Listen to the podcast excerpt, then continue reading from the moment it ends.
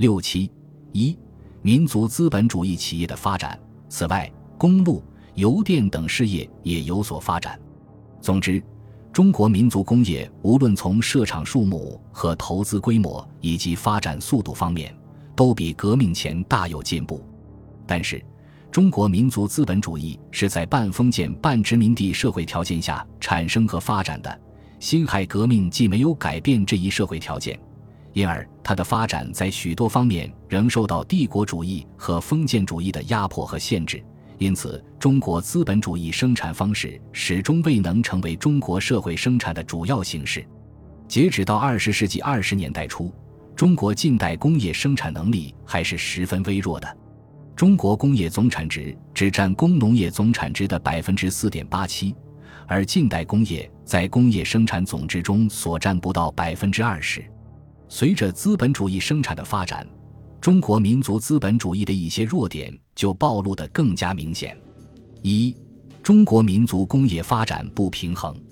正如上面提到的，这时期民族工业的发展主要是轻工业，特别是纺织工业和面粉工业发展迅速，重工业的发展则很缓慢。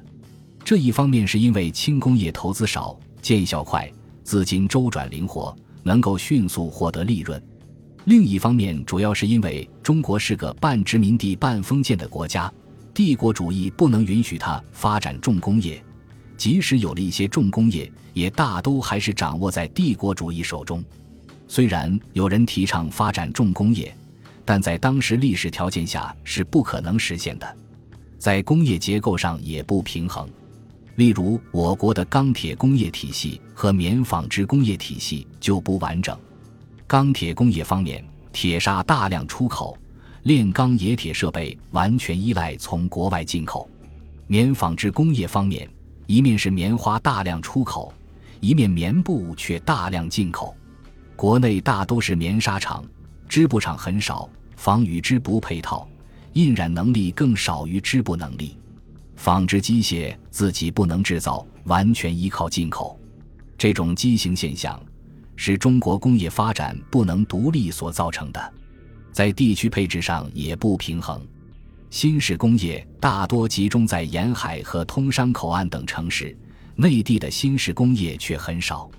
据统计，一九一九年注册的工厂共有四百七十一家，其中江苏就有一百五十五家，直隶五十七家，浙江四十二家，广东三十三家，山东三十一家。这几省总共就有三百一十八家，占注册工厂数的百分之六十七。中国最发达的棉纺工业也大都集中江苏、上海、汉口等地，如一九一八年全国纺定的百分之八十点三二集中在江苏和上海，仅上海一地就占百分之六十一点八二，而在广大内地如西康、新疆，甚至云贵川和陕西，一枚锭子都没有。这在我国工业地区配置上是一种极不合理的现象。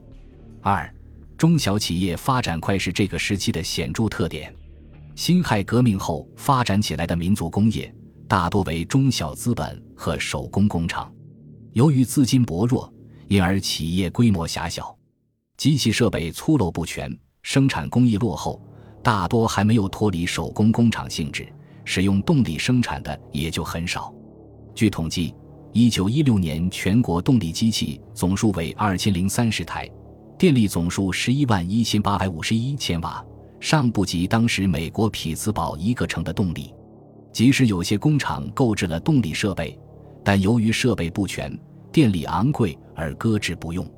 因此工人劳动条件差、强度大，人身安全得不到保障。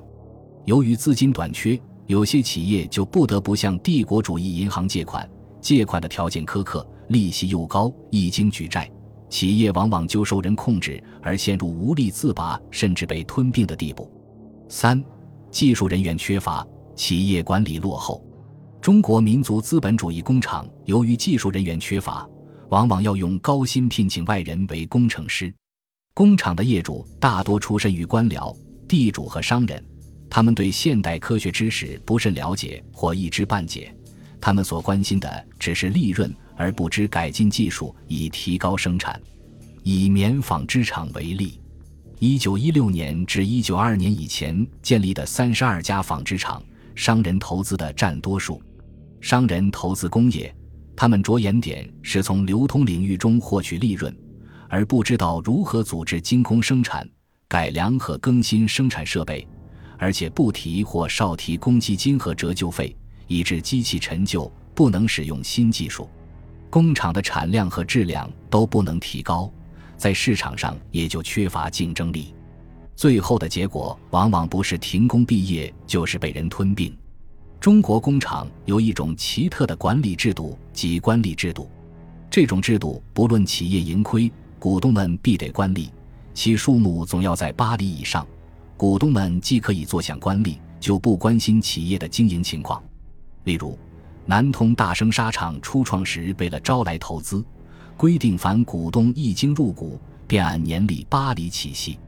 虽然在光绪二十一至二十五年（一八九五年至一八九九年）工厂筹建期间资金困难，几至于不能成厂，但一万七千余两的官吏还是不能拖欠的。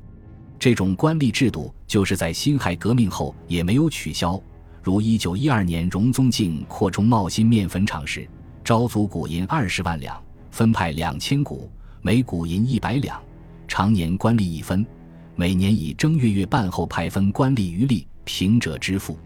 这种官吏制度，股东形同高利贷者，借钱生息，不问盈亏，这就势必增加工厂产品成本，也限制了资金的积累，这也是妨碍中国工业发展的原因之一。